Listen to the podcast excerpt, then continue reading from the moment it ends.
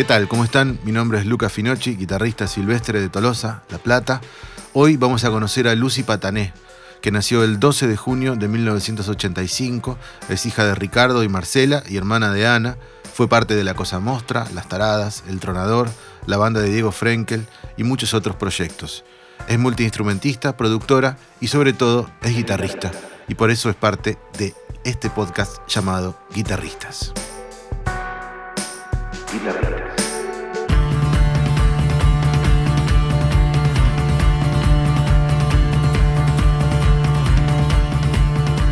Sí, yo ahora no toco doble bobina ni en pedo. Juntaré en toneles. La pasaba mal, pero lo hacía igual. Y la guitarra fue un poco como que con quién, de quién me agarré, ¿viste?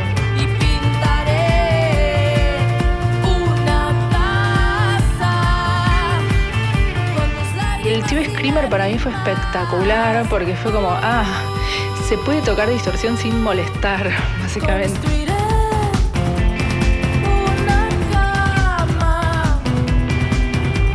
¿Cuál es el, el momento inicial tuyo con la guitarra? ¿Cómo, ¿Cuándo se te prende la mecha de la guitarra? No lo tengo como muy eh, claro el, el momento de la guitarra, porque antes de agarrar la guitarra yo estaba muy copada con, con la batería, que arranqué de muy, muy chiquita, a los, a los cinco. Eh, después agarré el bajo, que es cuando tuve mi experiencia ahí con, con una banda ahí de, de niñes de Bernal. Eh, que tocábamos un montón, o sea, ahí yo ya empecé a tocar. Y la guitarra la agarré después, la agarré mm, creo que a mis 13 años por ahí, o, me- o menos, bastante menos. Eh, cu- cuenta la leyenda que mm, yo era muy adicta a los videojuegos y tenía ahí Sí. un, un Nintendo al cual no lo soltaba nunca. Y bueno, mi- mis, mis viejos un día lo vendieron sin avisarme. Un día me desperté, había un poco de plata en mi mesita de luz y pregunté qué era eso. Y me habían dicho que bueno, que habían vendido el Nintendo, porque yo no hacía otra cosa más que jugar. y ahí, sí, y ahí dicen que agarré la guitarra. Yo no me acuerdo, honestamente, así tan, tan, con tanta claridad. O sea, me acuerdo que al principio no, no le daba tanta bola a la guitarra, como que bueno, sí, me acuerdo de tener un librito de los Guns N' Roses para aprender las canciones y aprender un poco con eso. O sea que, la, perdón, la guitarra ya estaba ahí. entonces. Sí. Sí, sí, porque mis viejos eh, son y, y fueron músicos y mi casa siempre estaba llena de instrumentos. Eh, y en ese momento, mm, sí, la primera guitarra que empecé a tocar fue una antigua Casa Núñez muy, muy vieja de, de mi mamá. eh, que la tocaba medio como acostada primero, después la empecé a agarrar bien. ¿Cómo acostada? Y ¿Cómo después, era la posición? Como, sí, como medio como. No sé cómo explicarlo, como si fuera un estilo. Ah, Ok, sí, la Pero de, de, de puro pura experimentación, nada. Claro, sí, sí. No sé si le sacaba sonido, era como. Y, mm, pero no le daba mucha bola, honestamente. Y de hecho, en esa época, con mi papá y mi hermana, teníamos una banda que se llamaba Anarcoiris Ujú. que ensayábamos ahí en el, en el garage de nuestra casa y ahí, eh, como era una sala de ensayo, eso también, mi papá había comprado un par de instrumentos más para, para la sala y había llegado como la primera guitarra eléctrica, eh, que era una Squire eh, del, 90 y- del 97, creo. ¿Un estrato era? Japón- una strato japonesa, muy copada. Ah, esas Squire Eh, Japón que estaban buenas.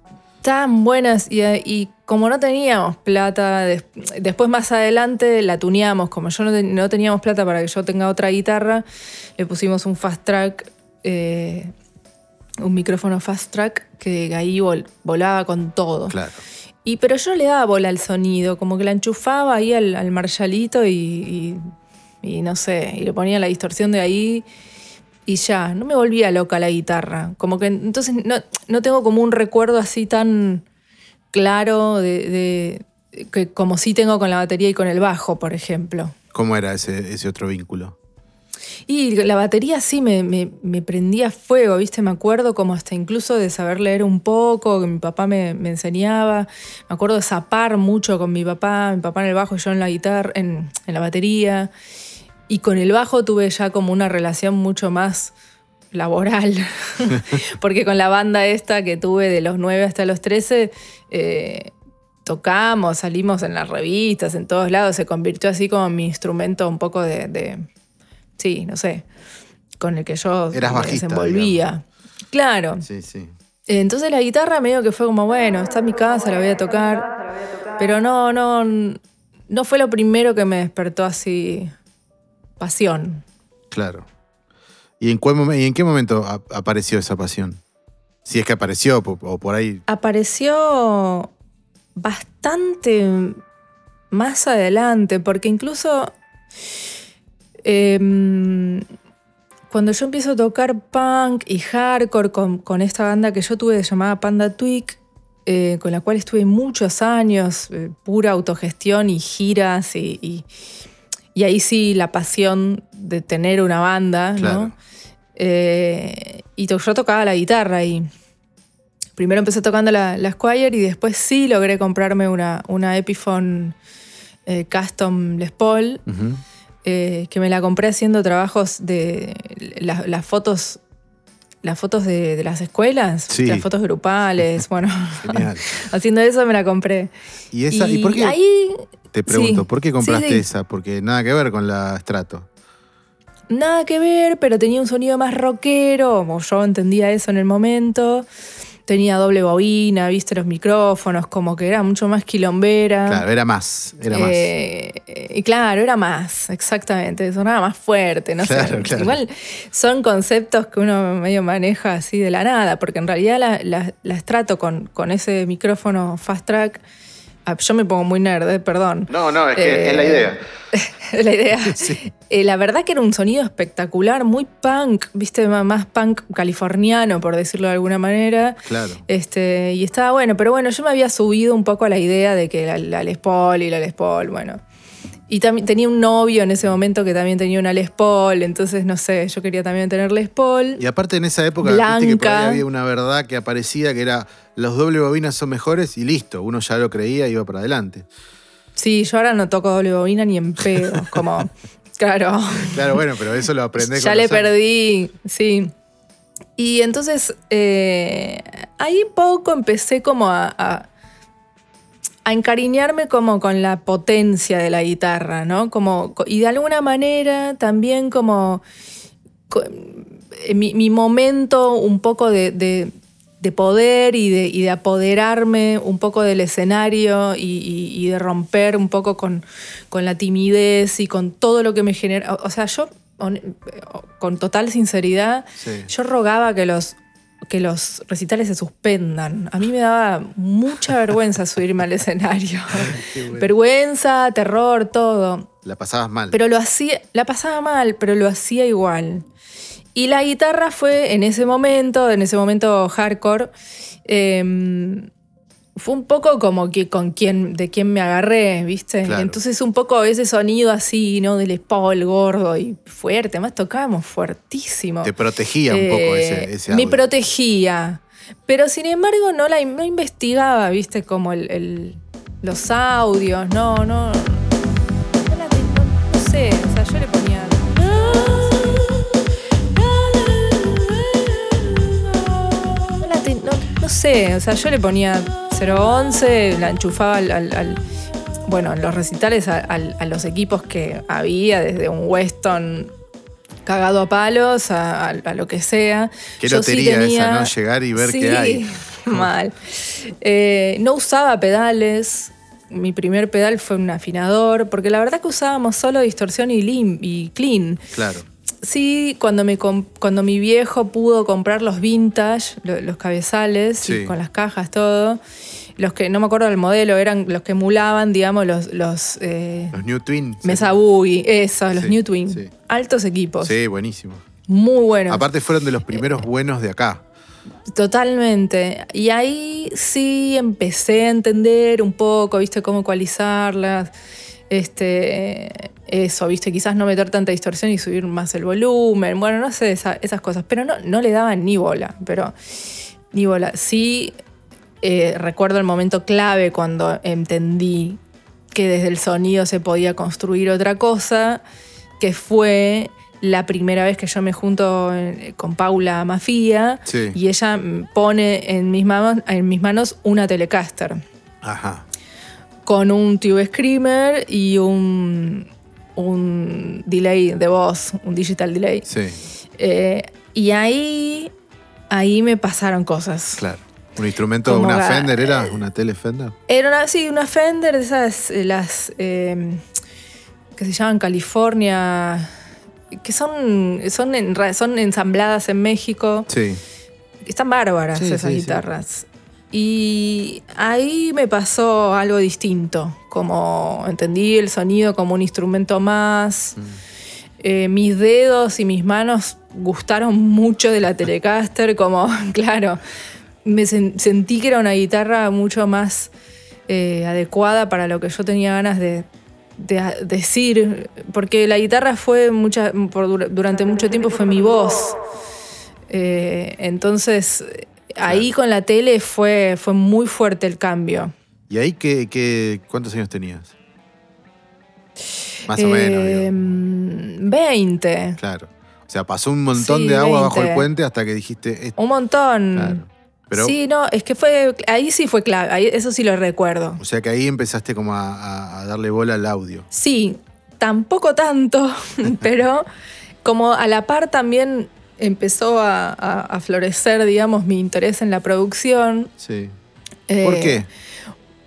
Porque eh, de alguna manera empecé a grabar más discos con, con- bueno, empezamos a, hicimos el disco con La Cosa Mostra, Claro. este, un, un poco después empezó el- empezaron los discos de las taradas y de colegas, amigos, y ahí ente- eh, sí abo- eh, comprendí, digamos, ¿no? el, el- el sonido como un instrumento más. Y lo de la producción vino un poco porque alguien siempre oficia de productor o productora, y Sí. medio que ese papel a mí me quedaba, viste, como, como yo ya venía grabando en el garage de mis viejos, no sé, como tenía como un par de herramientas y, Y me tiene que ser gustaba. alguien que pueda pensar en, en un poco todo lo que está En pasando. todo. Claro.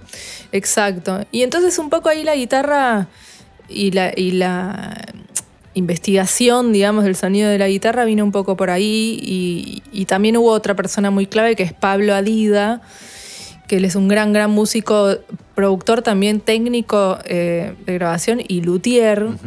Eh, que bueno, él, él ahí me pasó mu- muchas datas y ahí empecé a comprender un poco. Igual no soy una eh, mega, mega nerd de, por ejemplo, las maderas eh, y tanto de los micrófonos, no sé.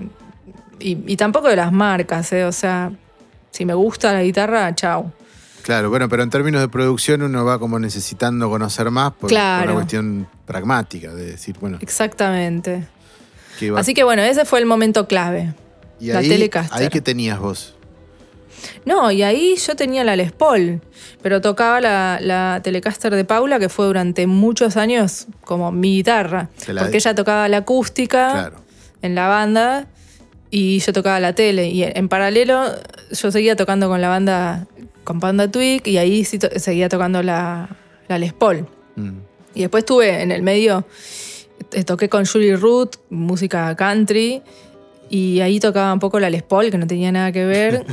Eh, y hasta que, bueno, hace unos años, creo que en el 2015 por ahí, la vendí a la Les Paul. Listo. Sí, la vendí. Y ahora tengo otras. Pero, la, o sea, ¿la Les Paul fue tu guitarra hasta ese momento o, o ya? Sí.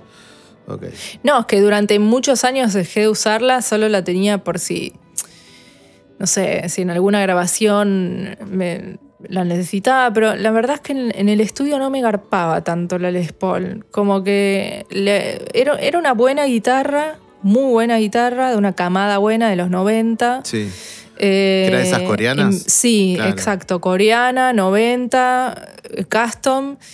Y en vivo se sonaba todo, o sea, no se desafinaba nunca. Era muy buena. Pero en el estudio medio que me, me quedaba ahí, no me proponía algo muy interesante. Claro. Y la tuve guardada por cariño mucho tiempo hasta que, bueno, quise hacer unos cambios en el estudio de grabación y, y la, la vendí. Y en realidad lo, lo- lo- lo gracioso, no sé, o lo, lo que es raro, es que recién el año pasado tuve mi primer Telecaster Ah, mía. Tardó.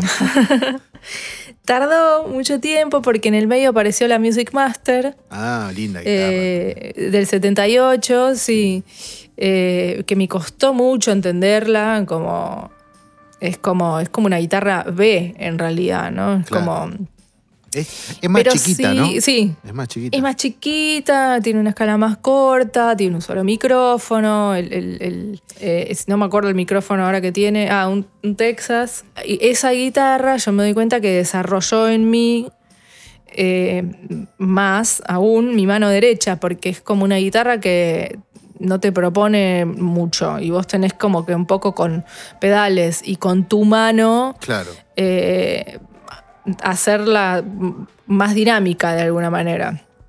Claro. Entonces me acostumbré mucho a esa guitarra. Por eso te digo que doble bobina después me quiero morir, porque hace el año pasado o el anteaño, me acuerdo, toqué en, en Mendoza en un mega festival y pedí una guitarra, no aclaré lo de doble bobina, lo, lo de simple bobina, y me dieron una tele de doble bobina y me volví loca, porque de mal, digo, ¿no? Porque no la podía controlar. Era.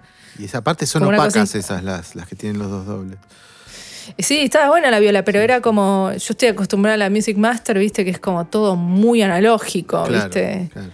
Volumen, tono. Si quiero más, se lo doy desde mi mano. Si quiero menos, se lo doy desde mi mano.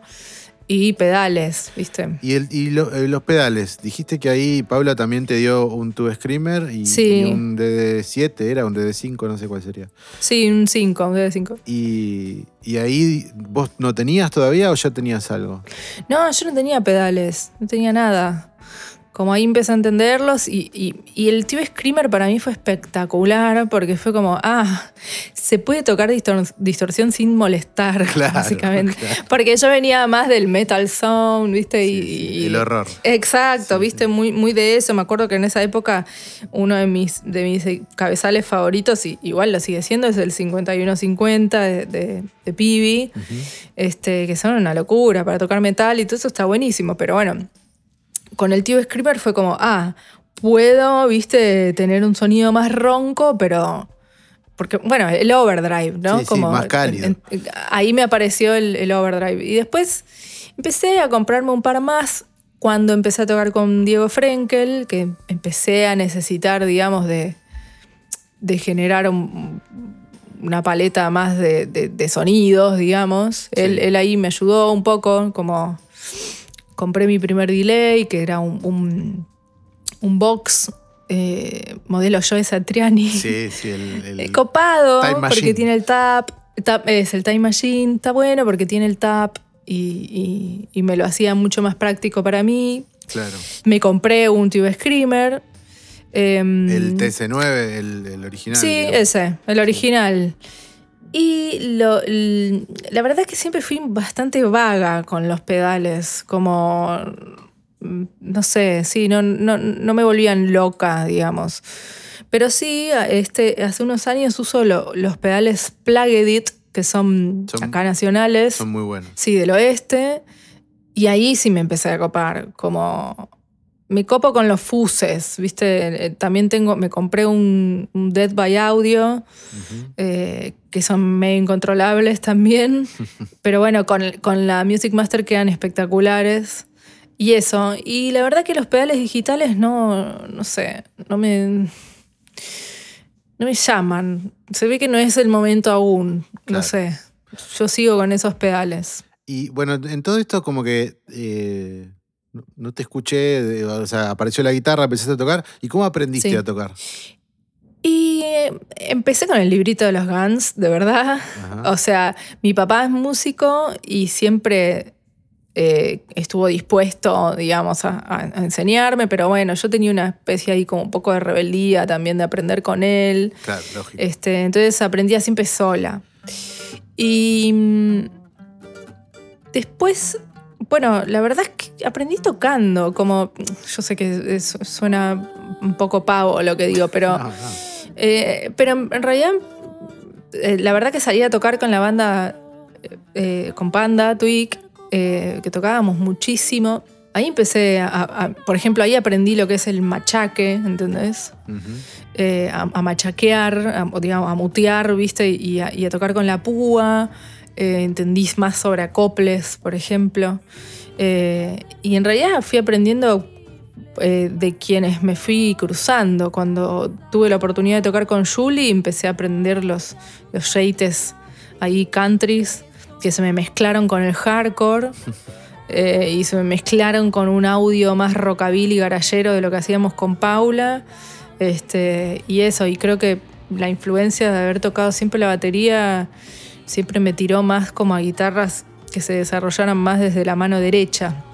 Estudié muy, pero muy poquito con, con profesores, o sea, tuve un año en la, en la EMPA, en la Escuela de Música Popular de Avellaneda, en la cual apren- aprendí, digamos, más que nada postura, ¿no? Para tocar más guitarra, eh, como una postura más de guitarra clásica, Claro, digamos. claro.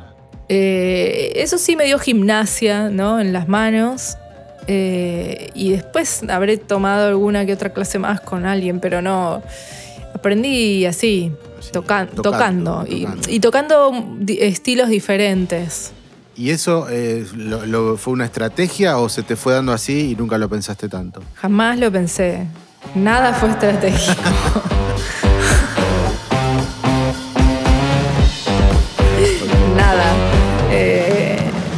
no, te juro. O sea, no, no sé. De hecho, eh, a mí me sigue pasando un poco de pensar como, che, pero debería estudiar un poco, ¿no? Como.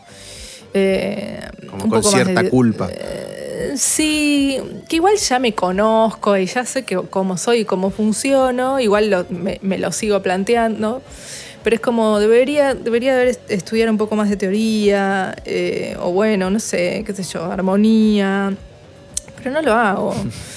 Aprendo de otra manera, ¿viste? Como aprendo escuchando las canciones de las personas y, y ver qué me dan ganas de meter ahí, qué sé yo.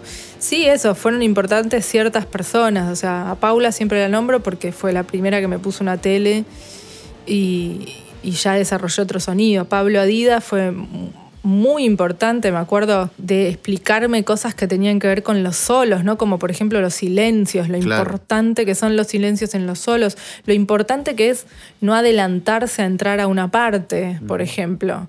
Eh, eso fue espectacular. Y Frenkel, de alguna manera, todo eso es como que lo, me lo pulió y me profesionalizó de alguna manera eh, el audio Claro. como yo, yo venía muy, muy, muy hippie en algunas cosas y ahí fue como, bueno, no, esto lo tenés que mejorar, viste, quizás necesitas un pedal para esto y esto y lo otro.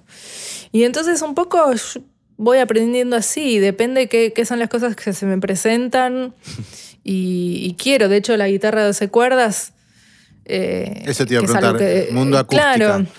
¿Cómo es? Y Mundo Acústica, eh, la de 12, que siento que es algo que, que desarrollé, digamos, eh, fue un poco lo mismo, porque en realidad, en realidad la guitarra de 12 cuerdas es un regalo que yo le hice a mi papá cuando cumplió 50. Qué buen regalo. Y sí, y un día se la pedí y bueno, medio que no... Una bola Homero, digamos. Totalmente, la bola de Homero. Eh, no volvió nunca más. Y mm, ¿Qué guitarra es? es una Yamaha, no me acuerdo ahora exactamente lo- el, el- el- el modelo. Está buenísima. Es una guitarra, otra vez, ¿viste? Son esa- esas guitarras que capaz que dentro de la camada Imparque no están buenas, pero Claro. está, está buenísima. ¿Es una de esas de, cuer- de cuerpo grande o, o de la. Grandes. Ah. No, no, cuerpo gigante es incomodísima para tocar, no sé. Y esa guitarra también fue como. Frenkel en un momento me propone empezar a salir en dúo a tocar. Sí. Y él sabía que yo tenía una guitarra de 12 cuerdas, me dijo, ¿por qué no la traes? Probamos. Y bueno, y ahí otra vez, kilómetros, rutas, tocar, escucharse mal, escucharse bien, una guitarra de 12 cuerdas con, y, y él tocaba una de 6, entonces como aprendí un poco a ver en qué lugar ocupa la de 12, Mm. que no es lo mismo que una de 6. No, claro. Eh, llena otros lugares, en otros está más vacía. Eh, como aprendí como un poco a orquestar. Y la mano entonces- también es bravo. porque- Sí, es bravísima. O sea, para hacer cejillas es horrible. Este, entonces te das cuenta que garpa más para eh, acordes más abiertos o arpegios. Con los dedos yo no puedo tocar mucho, hay gente que puede. Yo desarrollé más con la púa. Claro. Eh, y entonces ahí otra vez desarrollé todo ese sonido y esa forma tocando. ¿Y acústica siempre tuviste? ¿Empezaste a tener en algún momento? ¿Cómo fue? Porque digo, yo te pregunto esto porque Sí. en, tu, en tu disco escucho Sí. bocha de Saviola. y La de 12. de la de 12, claro, del mundo acústico. Digo, el- el- como Sí. que tiene una atmósfera. eh, digo tu disco, digo el último. Tenés un montón de cosas, pero eh, me- se me hace que ese disco es más lo que vos buscás ahora. ¿no? Sí, total. Eh, medio como que el disco eh, reúne todo lo que hasta ahora eh, hice y todo lo que, todos los estilos y, y que, que fui visitando. Claro.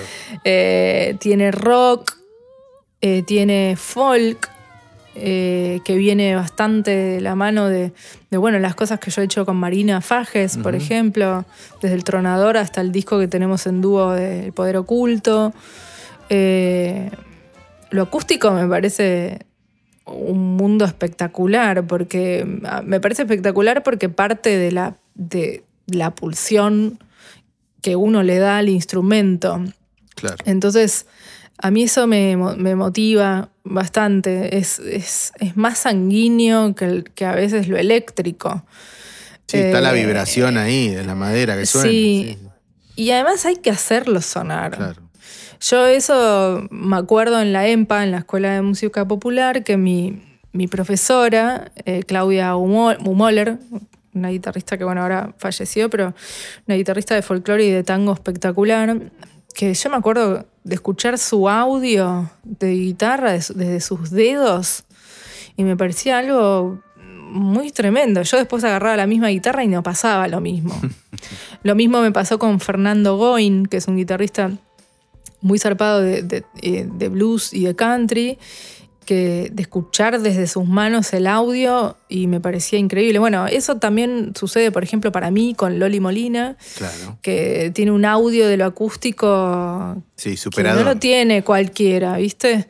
Entonces a mí eso me pareció importante. Quizás mi, mi estilo es diferente, es un poco o sea, tocado, un poco más sacado desde la púa, eh, pero bueno, me interesa, qué sé yo. Y después, honestamente, acústica nunca tuve. Lo que tengo es una Macaferri, eh, que la hizo Pablo Adida, justamente, eh, que es una guitarra que se construye de otra manera que una acústica, lleva otras cuerdas, Ajá. que eran las que usaba Django Reinhardt, Claro. este, Oscar Alemán. Este, son unas guitarras que suenan como un poco más fuertes este, que para hacer solos y por ejemplo esas cosas está, está buena. Este, pero no es una acústica, ¿viste? Claro. No, no es la típica acústica de- del el rasgueo de fogón, por ejemplo. Estaba pensando que la nombraste a Loli, me dijo que tenían un dúo ahí pensado. Ah, sí, hace mil años que lo queremos hacer. Estábamos muy copadas. Ese show, viste, de, de Steve Ray Vaughan y, y, eh, Albert King, ¿era? Sí. Ay, ahora se me- Eric bueno, Clapton, ¿no era? No, es- están ellos dos nada más. Que Albert King tiene como la guitarra esa de los lunares. Sí, sí, sí. Bueno, que es todo un show entero, así, en una televisión, algo así, no me acuerdo. Y siempre decimos de hacer algo así, tipo. eh, en algún momento lo vamos a hacer. Lo que pasa que, bueno, estamos muy ocupadas. Está muy bien. Yo, para terminar, siempre hago como un cuestionario eh, sí, que le pregunto lo mismo a todos. Y la primera pregunta es: eh, ¿qué sentís vos cuando estás tocando, mientras estás tocando? Y a mí me gusta la palabra comunicación. ¿Será que soy de Géminis? Eh, pero para mí es como, como un código morse, no sé, como estoy hablando de otra manera y alguien lo está escuchando, quizás. Eh, entonces para mí, cuando toco yo siento que estoy comunicando. Puede ser conmigo, puede ser con quien esté enfrente, eh, pero es una forma de lenguaje. Claro, yo también soy geminiano y Yo siento como, no sé, te escucho y pienso que por ahí no me siento Sí. tan solo, pero es como que se, arma, se va armando una especie de cuentito, ¿no? Una especie de relato. Exacto, me encanta. Por eso me gusta la, mucho la improvisación también. Claro. Eh, la otra pregunta es, eh, referentes, si yo te digo quién es tu, re- quiénes son tus referentes de en la guitarra, Ay, a ver. eh, no sé. No sé qué referentes. Todas las personas que te nombré. claro, nombraste un montón ya. Y son esas, como. No. Son esas. Mis referencias son mis colegas. Perfecto. Eh, ¿Y un consejo que le darías a otra guitarrista? ¿A otro guitarrista? Em, y hacer un esfuerzo por no copiar, quizás, ¿no? Como, y por sobre todo, recontra permitirse el error. Yo desde los errores he sacado muy, muy buenas ideas. Eh, y si sos una chica, permitirte eh, saber que tenés el mismo el mismo derecho a la mediocridad que un varón. O sea, porque nos. Sí, es, es- es raro escucharlo, pero a mí me ha pasado de sentir que tenía que ser muy buena, pero muy buena para que no me rompan las pelotas. Claro. Entonces, esa vara. Y te rompían las Mm, pelotas igual, eh. Sí, por supuesto, Sí. pero esa vara que nos ponemos las pibas internamente es muy desgastante. Entonces, si sos una piba que está empezando a tocar la guitarra, eh, sabe que podés ser un desastre al principio y está todo bien porque tenés el mismo derecho de serlo. Está buenísimo. Sí, sí, es verdad. Puede ser, ah, debe tocar bien la chica si está tocando, ¿no? Es No, como- que te tenés que tocar muy bien, Claro, muy bien para, para simplemente estar aprobada. ni hablar. ¿Y tu pedal favorito cuál es? Y el tío Screamer. Me parece el más fiel de todos. Eh, igual acá tengo uno, uno de, de, de que se llama Psycho Driver, que es una locura. Ese pedal está buenísimo también. Creo que esos dos. Bien. Bueno, Lucy, eh, te, es- Bueno, eh, te agradezco un montón. no, me encantó. Yo hablar de estas cosas me encanta. Sí, a mí también, por eso, por eso lo hago. Estoy como buscando. Nada, eh, Buenísimo. Genial. Aparte, posta, soy geminiano y me sentí muy identificado con, con todo tu, con todo tu Me encanta. Tengo padres músicos Bueno. también, todo muy parecido. Ah, igual, lo mismo. Sí, sí. Bueno, qué bueno. Bueno, che, muchas gracias por tu tiempo y ahora te paso el mail, así me mandas el, Dale. el archivo. Dale. Ahora te lo mando. Dale, un beso. Bueno, un besito. Gracias. Chau. Chau. A vos.